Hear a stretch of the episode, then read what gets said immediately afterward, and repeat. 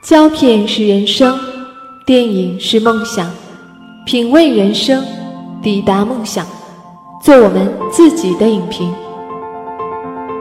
甜而不腻，冰糖电影。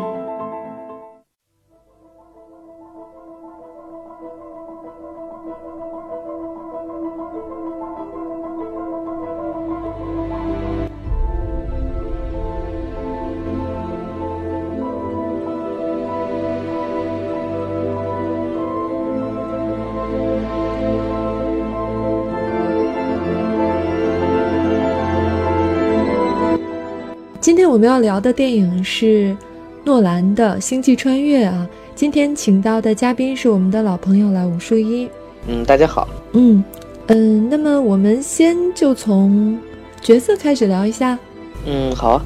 就你觉得这个整体的表演，这些演员来看的话，你觉得哪个演员更出彩呢？哪个角色更出彩？我觉得这一次。基本上很容易，大家都把这个焦点会放在马修麦康纳的这个身上，嗯，因为这个确实，呃，当然反过来说呢，诺兰的电影里面男性出彩的几率更大，这是这是事实，就是他一般来说他，呃，会把那些比如说父性或父亲的那种光环，还有那个英雄，还有那种那种所谓的那个崛起者这些东西都放在男性身上，而且这一次，嗯，给那个马修的这种表演空间确实蛮大的。嗯，对，就这个我觉得挺明显的，就跟那个《盗梦空间》比的话，当时莱奥纳多就没这么大空间的感觉。可以说，他把这个《盗梦空间》结尾那个关于父亲和孩子的亲情的故事做了一个延续，他把这一次就放在台台面上讲了。而且说实话，就是呃，对比一个演员的怎么说生涯来说，现在可能是马修最好的时候，然后他又拿到了一个这样一个非常，你说他。独特吧，他也谈不上有多独特，但他确实又在一个非常极端的环境下去处理一些事情，是蛮好的机会。他发挥的也挺不错的。就感觉现在马修麦康纳已经进入到一个黄金期了，好像，就是一个一个作品。他应该是一一年左右，就是有一种脱胎换骨的感觉。他有一部和和那个凯特哈德森，他他们两个合作了好几部那种，我们称之为所谓的那种就是。中年偶像电影嘛，就是那种爱情片儿，《愚人的黄金》呃，到引进到国内过，那个时候他还是那种，虽然年纪也不小了，还是那种金发，然后一个特别的阳光的一个大男孩一个形象，也就是这样短短几年的时间，他一下就蜕变成了一个演技派，这一点想想是确实挺佩服的，就可能修炼到那个阶段了，嗯，然后那个安妮海瑟薇就感觉还是和。以前差不多吧，呃，只能这么说，就是海瑟薇她正在走向一条通往演技派的路上，就是因为她甜美可人的一个形象很深入人心，对，太漂亮，她也，嗯，对，靠她的这张脸，呃，当然也有人说她漂亮的很奇怪，因为确实嘴和那个眼睛的比例跟常人不太一样，但漂亮是漂亮的，嗯，然后呢，她慢慢的脱离她这样的固定形象，对吧？她。再往前尝试，包括你看他当时演断背山的时候，都是在往前走，就是他肯定是想脱开那个，就是对我唯一能记得的他那个稍微有区别的形象，就是断背山里有一点，好像有一点那个负面的，或者是不同于以往那个甜美的那种形象，生活化一些的那种，所以我觉得他这一次他撑住了，就是这个角色其实，嗯，并不是特别的容易演。他一方面他是一个陪衬，但另外一方面他作为一个，可以说这个片子里面没有别的女性角色，就是这样对角色。那么他又长时间跟在男主角身边的，那么能怎么去烘托男主角的表现？包括他自己。而且我觉得很多人看到这个形象呢，很容易会跟那个呃《地心引力》里面的桑德拉布洛克去去对啊，对，就是同样是一个女的宇航员，然后同样会经历。呃，所谓我们认为女性的那种独有的所谓感感情用事也好，或者说是那种精情绪化，嗯，对对对，在这种情况下，我觉得海瑟薇的表现还是不错的，只是说呃，对比马修的那个角色本身，在对比马修的表演本身的话呢，呃，他相对处在一个次要位置上，这个也也是正常的。嗯，我觉得他稍微有一点表演空间的，就是两次吧，就是最后那个。他父亲的谎言揭开的时候，还有就是他们回到那个空间站的时候，过去了很长很长时间，然后他的那个内疚感。呃，从他们第一次这个就过去二十多年之后的那个那个点上，他的就这个挺的团队上，他们的之间那些戏呢，都是给了海瑟薇不少空间，就是内有差不多二十分钟的戏，就是非常文戏的部分。对，呃，那是这个阶段在积蓄力量的时候，呃，他们之间的那个争那种争吵。其实也没有什么大吵，对吧？就是在去决定去哪个星球上有分歧，这些戏确实不太好处理。你又不能让那个，呃，他们像所谓的普通人那样大喊大叫。但是，确实每个人之间那种心理的算盘，还有表面上的一些表达，嗯，需要演员去自己去把握。嗯，我觉得，然后其他演员基本上是中规中矩吧，像那个，嗯，迈克尔·凯恩，他是一直都那样的，觉得。迈克凯恩基本上是正常的出演了他该演出的那个部分，嗯，然后那个演马修父亲的约翰利德高，他是对我也挺喜欢他的，对吧？他呃，最近见到他是在《猿族星球崛起》嗯，《星球崛起》里面他也是演父亲，就是一个让人很放心的一个一个老头。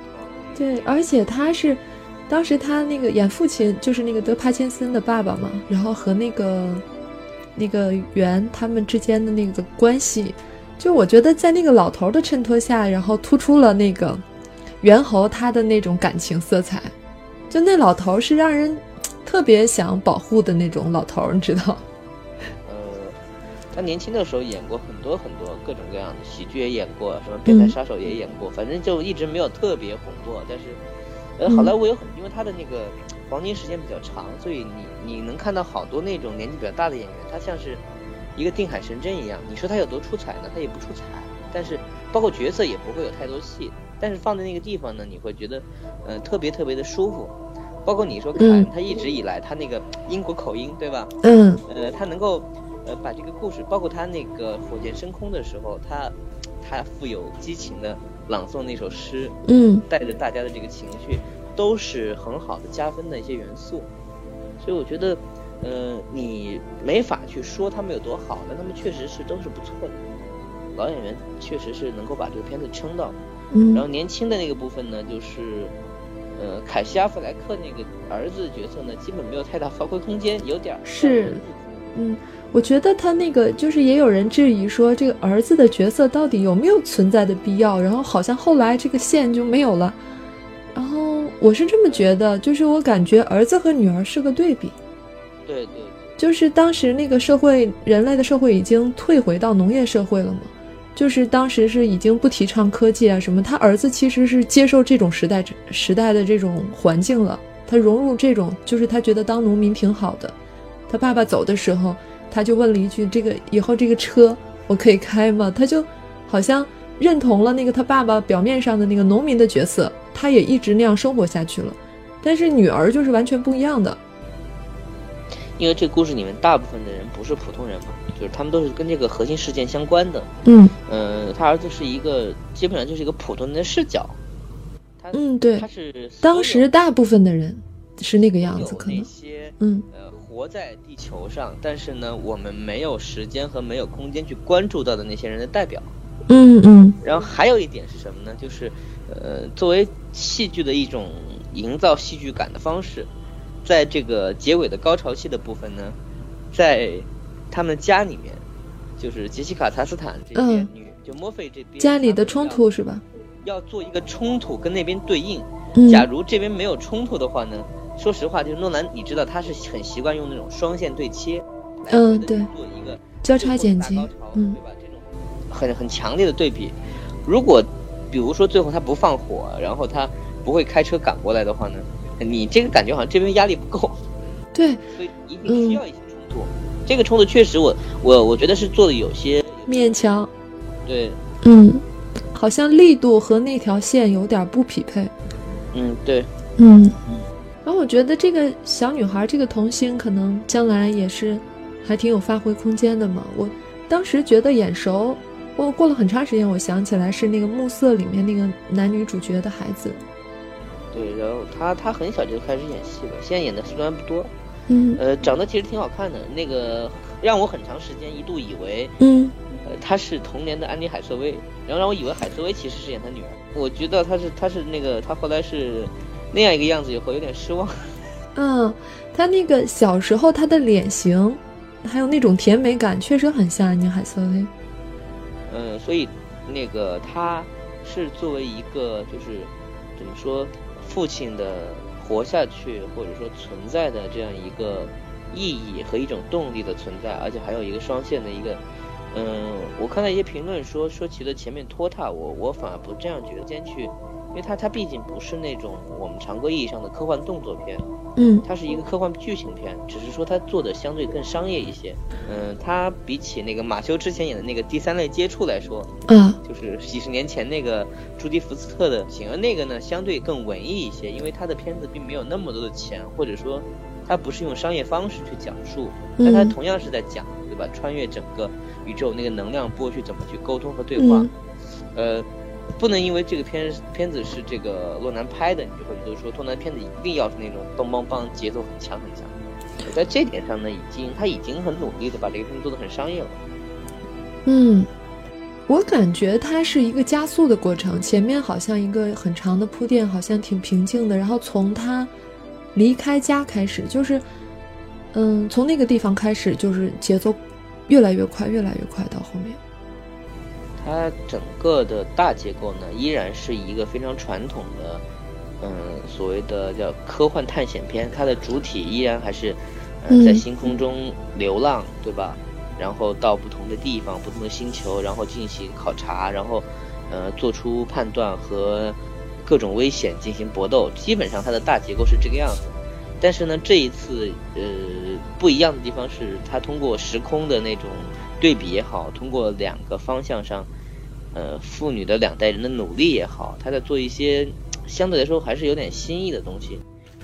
我也不知道是是彩蛋还是什么，就是我很意外的在那个结尾的时候看到了现在正在播的一个美剧《天蝎》的男主角。就是那个那那个那个那个人物，其实是一个非常非常路人的那个一个东西。我当时一直以为他有另外一个身份。他出来以后，我想，哎，这个人不能是个路人甲，会不会是他的第几个第几代的孙子什么的？呃，我觉得可能只是因为导演自己可能刚好，比如说想到了这样一个点。呃，我想这个绝对不是没有意义的。但是，呃，拍的时候天蝎到底是上了还是没上呢？我也不知道。但作为一个，呃，一个也是像科技符号一样，这个人出现呢，就是给看美剧的人也还会带来一些惊喜。这个是，呃，这个是花外的事情，但是确实很有意思。其实我最喜欢的角色是机器人，两个机器人都不错。嗯，一个比较正常，一个就是有点怪异的。其实说实话，就是在这样的片子里面，嗯，机器人啊、宠物啊，都是很占便宜的。嗯，对，最近会发现挺多片子都是这样。那个，这呃，《银河护卫队》里面的那个树人呢，然后浣熊啊，就特别讨喜的那样的。他们不负责这个故事的那个主要的部分，所以他们可以随时讲笑话。然后我主要就简直太喜欢那个机器人了，我当时就想，哎呀，要是我有一部就好了，简直特别多功能，就是我比我觉得比以往看到的机器人都要好。它。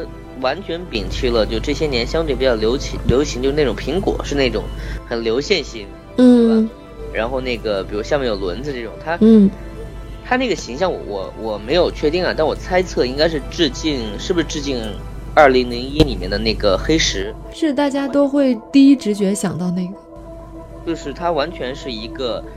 就是前现代时期的工业，就是一个大大铁盒子，嗯，但是呢，它的特技做的也蛮好的，就它有各种不同的形态，嗯，然后它在它在忙碌起来的时候呢，有有各种变形的方式，但是又不是那种很炫的变形。对，它可以奔跑，然后可以操作仪器，还可以那个抱着女主人公，就很多事情都能做。我觉得最巧妙的是它的那个有棱有角的那个方形可以。完全的正好那个变成飞船的一部分，在那个驾驶位那里，它可以进去，就好像融合为那个机器的一部分了。就是它是，呃，占据了一般电影里面那个插科打诨的角色。呃，这就是说，呃，一个电影里面要有各种不同的元素，哪怕这个片子相对比较，相对是比较严肃的一个片子，呃，在探讨很多很大的问题，但是。他在很小的地方，他还是给你一些会心的幽默，幽默呢基本还是来自于机器人。然后那个，因为之前的宣传一直说这个电影也会致敬《二零零一太空漫游》嘛，然后就会大家会挺注意机器人的问题。但是他和那个机器人是完全不一样的，他还是一个挺有爱的机器人，不是那种邪恶的，嗯，还有自我牺牲的精神，就比较正常的那种机器人。有点像那个《攻壳机动队》里面的那那个塔吉克马的那种存在，嗯，很会卖萌，然后该。该牺牲自己的时候是绝不犹豫的。然后他那个卖萌又是有点那个，怎么说呢？那种嘴比较损的那种，不是那种特开心笑话呀什么的，有点冷。应该这么说，就是他不是最近这几年比较流行的那种，就是呃布鲁克林式的卖萌，他有有点英式卖萌的感觉。啊啊，这么说的话，不是很闹，对吧？嗯，那种花招花噪的。他那种很一本正经的在讲笑话。剧情我觉得是这样，他一开始的感觉是分得挺清楚的，就我们可以把这个电影一分为二，是在那个地球上的部分和离开地球以后的部分。虽然到后面的时候发现并不是这么回事，它那个时间是可以变化的，就后面的时间和前面的时间是有某种关联。嗯，但是它毕竟它还是。还是一个相对在一个时间轴上的故事，它并不是平行空间嘛，嗯，它只不过说两边的时间不是那么对等，但也还好，嗯，但是诺兰他好像是肯定不会就是那个老老实实的给你一个这样线性叙事的这个按时间顺序这样的一个故事就拉倒了，他肯定要弄出些别的来，嗯，他这个呃应该这么说，就是他我我刚才也说过，他是一个非常标准的那种。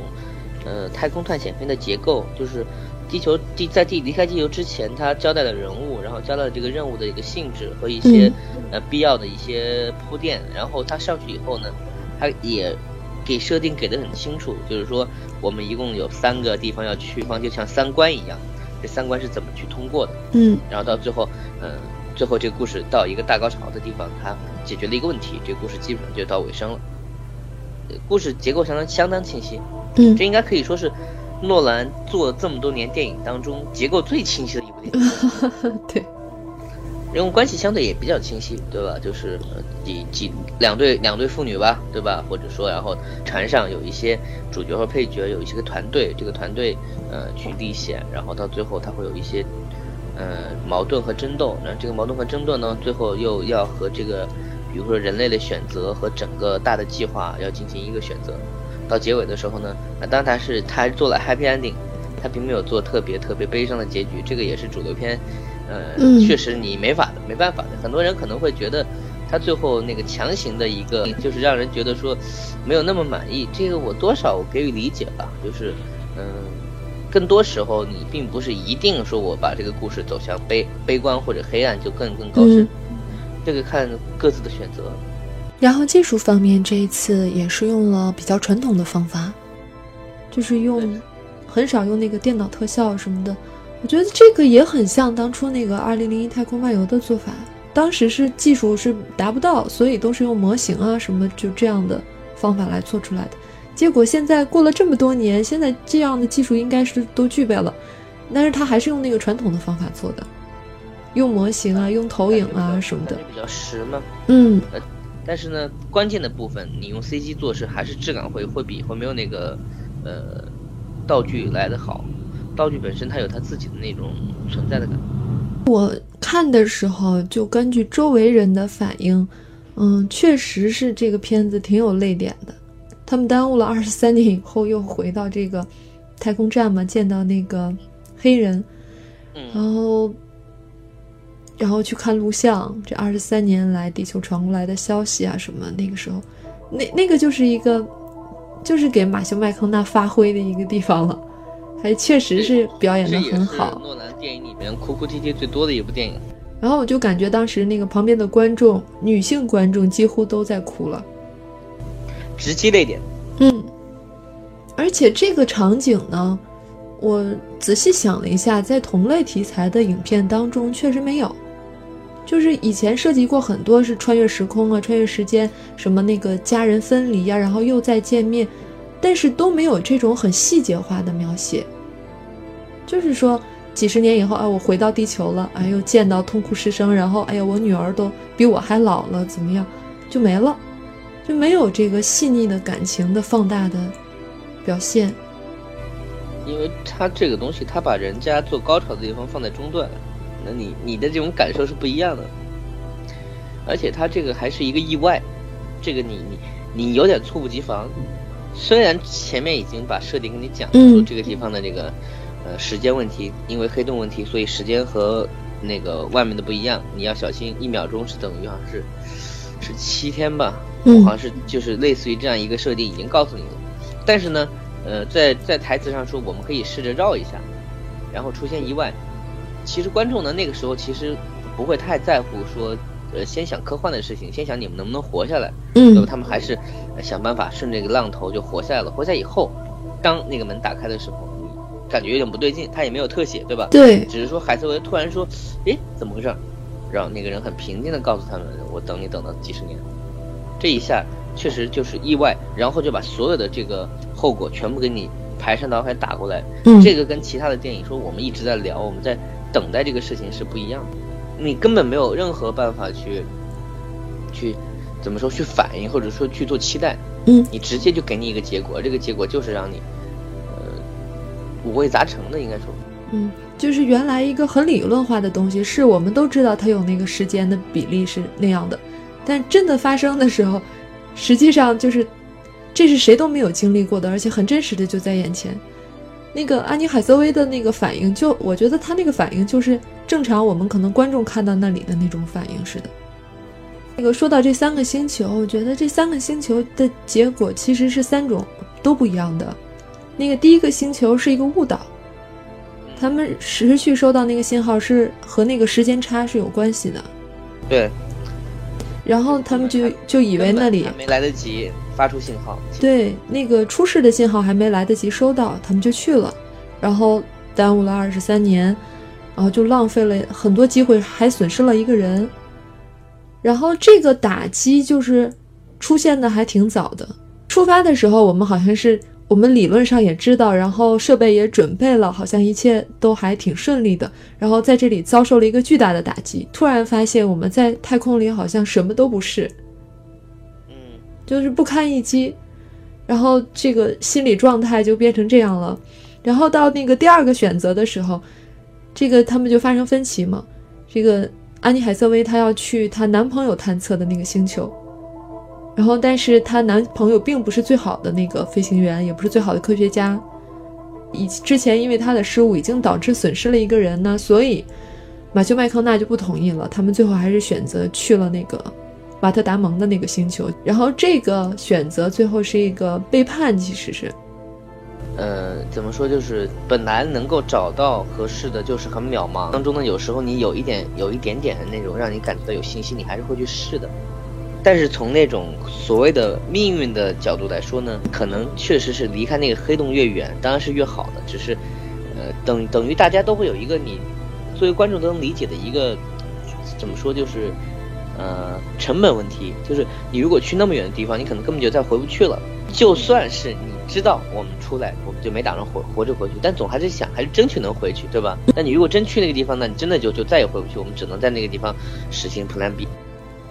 然后就是，嗯，我觉得就是这个背叛还是挺出乎意料。你还记得，就是他们登第一个星球之前，然后那个安妮海瑟薇和马修麦康纳他有一段话，就是安妮海瑟薇说：“我不觉得那个自然是邪恶的，就不觉得会有什么邪恶的事情发生，可能是很残酷啊这种环境啊什么的。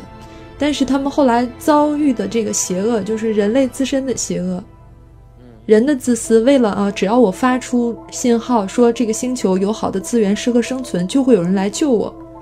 我那个时候发现，他这种探索的模式是很不安全的。嗯，因为但是从他们最初来说，这也是这也许就是一个成本相对更低一点，因为一个好的宇航员也确实是一个非常非常难的事情，不是没有那么多宇航员。对，是一种稀缺资源。而且最开始已经说得很清楚了，就是在那样一个环境下，呃，还能有钱去做航天计划，这件事情本身是一个秘密，很，很秘密，很不被老百姓对，不敢让人知道，偷偷摸摸的事情。接着说那个第三个星球吧，第三个星球最后等于是成功了，虽然只有那个安妮海瑟薇她一个人去了。然后我觉得他那个镜头还挺有欺骗性的，就是当那个一提起来啊，就是说还有一个人在那个星球上呢，然后就给那个安妮海瑟薇一个镜头，好像在那个荒山野岭，就和前两个星球那种状况差不多，周围好像什么都没有，好像她一个人很惨。但最后那个镜头又照到远处是有营地的，他还是比较平安的在那儿。但是他他再也回不去了嘛。嗯，对。对他个人来说，而且他也不知道。人类是不是还活着？就是这是一想一想是一个很苍凉的画面，他只能在这个星球上执行这样最后一个计划，没有任何人可以陪伴他，但是他他还必须得活下去。如果就人类一直联系不上他的话，他就是那个星球的女娲了吗？对呀，对，就是如果能够成功的话，那么第一批始祖就是全要要靠他来抚养。嗯，只是说这个星球相对来说环境比较好，你看他连那个头盔都可以拿下来，说明是有氧气的。然后我其实当时看完以后呢，我最大的感触是，会不会有很多人看完这个片子以后想生孩子呢？你不觉得他讲的是一个延续？他强调了很多次，然后包括这个他们那个马修麦康纳和他那个墨菲之间的关系，都是如果没有他女儿的话，这一切都不能实现。其实我还蛮喜欢最后的那种。那种拒绝的感觉，就是他女儿要他离开他，他的家人重新的合上，对吧？嗯，离他越来越远。他虽然是你女儿，但他同时也差不多是一个跟你无关的人。你们共有的只有你们他童年的那段记忆，他后面的几十年跟你是没有关系的。我当时觉得这个，当然我们不用完全这样去理解，但是，呃，这个更现实。唯一这个星球上还认识你的人是没有了。你可以去找那个 现在跟你最熟的那个人。其实，当然这也是好莱坞正常做的效果，就男女主角还是应该有在一起的可能。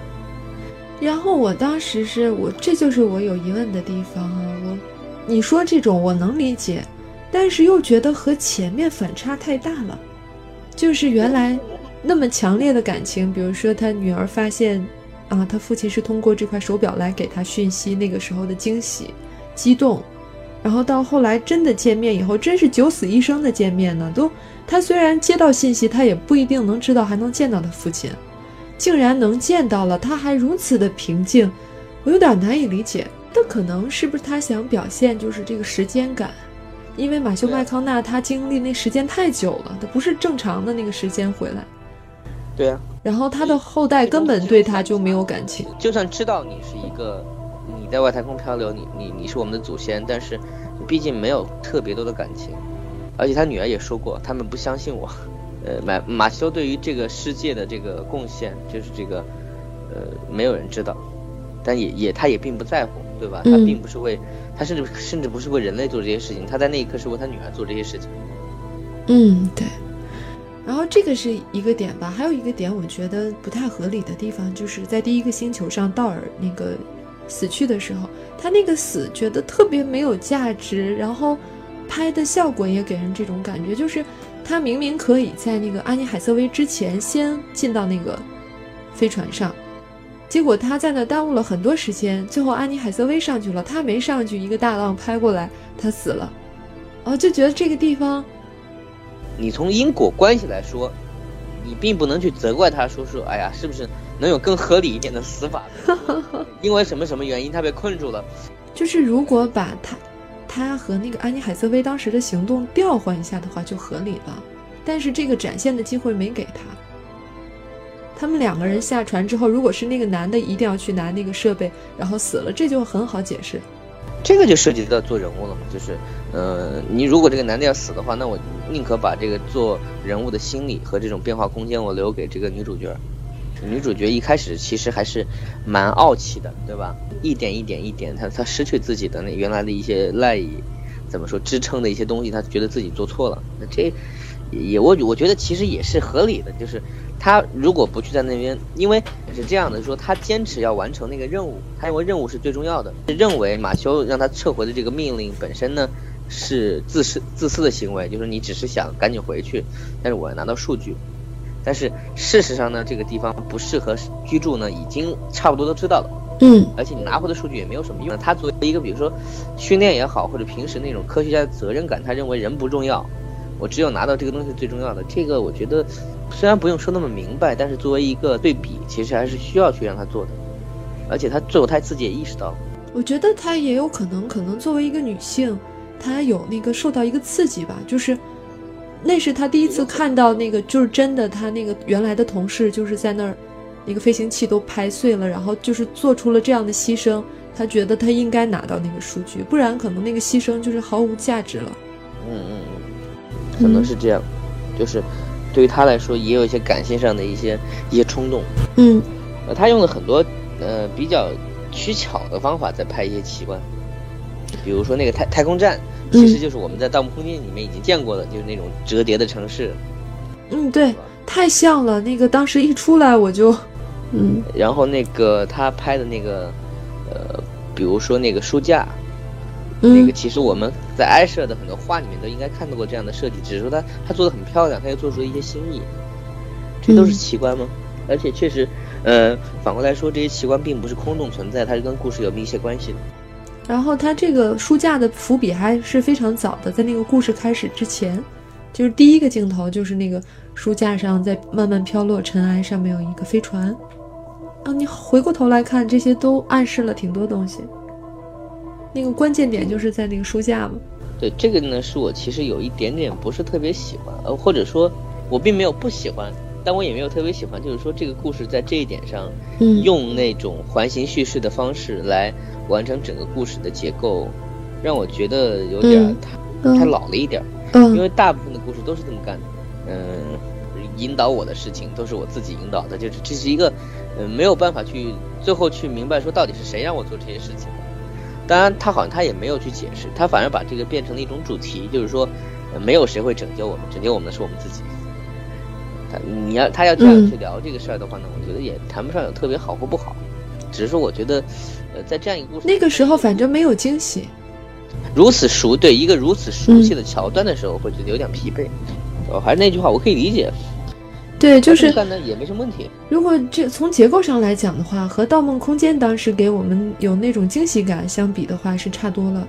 嗯，因为它是一个，还是因为它它它的主干是一个非常主流的东西，它的好的地方全在细节上。而且它确实是一个，不管它在具体的很多科学的设计上有没有，比如说呃假想的过头或怎么样，但它确实是一个非常正统的一个科幻片，它不是一个那种比较虚的，那只是拿着科学概念糊弄人的那种那种电影。这个这个是很难得的一件事情，因为在现在这个时代要做科幻片不是那么容易，因为。你看它票房确实，在美国上映的时候也没有那个陆战特特那个陆战别动队多，就那个合家欢的迪士尼那个动动画是吧？对，就是说，呃，说实话，可能大家呃看这样电影还是有一定的，比如说兴趣和文化的要求的，这个并不是特别讨好的事情。嗯，但这也也也决定了说我们是不是会去选择，嗯，像给这样的电影更给予一些宽容的一点。所以我确实觉得说。嗯，至少从我那一场的电影的观众来看，他们是还是深深的被这部电影打动了。我觉得这就是好事儿。对，我觉得就是那个从观影的对象来说的话，嗯，作为一个科幻片，它除了面向那个科幻迷以外，它还可以面向那种家庭。我看完了以后，就跟那个周围好多朋友推荐，你可以和孩子一起去看，这个面就比原来宽多了。嗯，对对对。反正就是让一些不太感兴趣、对科学不太感兴趣的人，抱着看大片的心情，嗯，进到电影院，但是被普通的人世间的朴素的情感打动。我觉得这个对，就是人人都能体会的一种共通的人类的感情。不说到这件事情，我想起来，这个片子还符合诺兰的另外一个特点，就是男主角是死老婆的人。你可以想一下，科普也是，嗯。然后那个黑暗骑士里面是青梅竹马死掉了，对吧？嗯。然后那个致命魔术里面，男主角老婆也死掉了，就是这算是一种什么情节呢？就是男主角比较喜欢描写孤独的男人，他觉得老老婆死掉以后，是不是这个男人就更有魅力？就有故事的男人。但是这种手法其实挺常见的，就是美剧也好，美国电影也好，他们特别喜欢从开始的时候，这个人是个家庭不健全的，或者是有心理创伤的。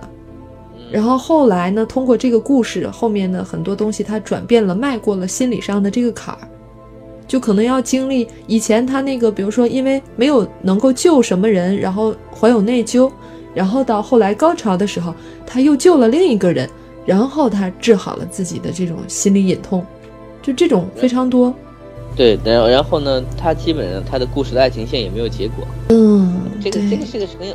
其实这个是开玩笑，但是说实话，这个在洛兰的这个片子的人物设计里面出现的频率确实相对比较高。嗯，说到最后，再大的电影或者说主题再宏大，因为这个片子的主题确实相对比较宏大，人类的未来走向怎么样？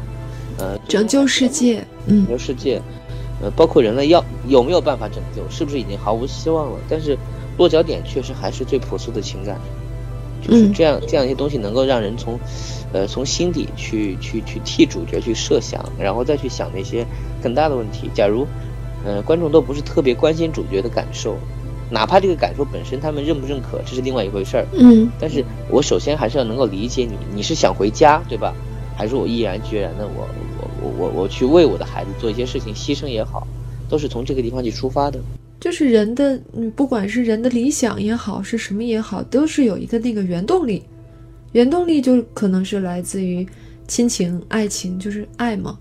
这个片子我们就聊到这儿哈。然后五十如一，你有没有就是想推荐给大家的同类的电影？那如果是这样的话，我还是推荐一下这个比较早的一部叫《超时空接触》的电影，是朱迪福斯特和马马修麦康纳演的。嗯，是在那个年代被评为最科幻的，就是最具有科学精神的一部科幻片。呃，当然它不是一部像这个《星际穿越》这样这么有画面、这么有这种强烈冲突的电影。对，它是比较概念化的那种。要，但它讲的依然也还是我觉得很朴素的情感，可以去看一下。大家如果看完《星际穿越》啊，还有余味，然后还想接触同类的电影，就可以去看一下这部《超时空接触》。那好，今天的节目就到这儿吧。嗯，我们下期节目再见。再见。再见。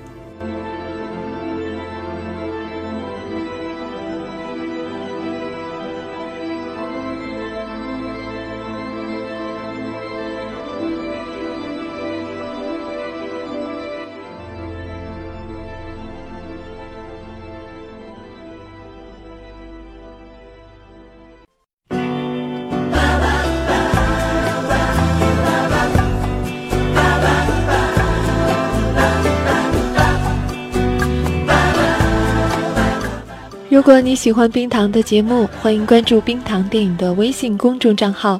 关注后，你会收到一份起床铃，是史上最甜美、最温柔的冰糖版起床铃哦。还可以每周收到一份语音礼物。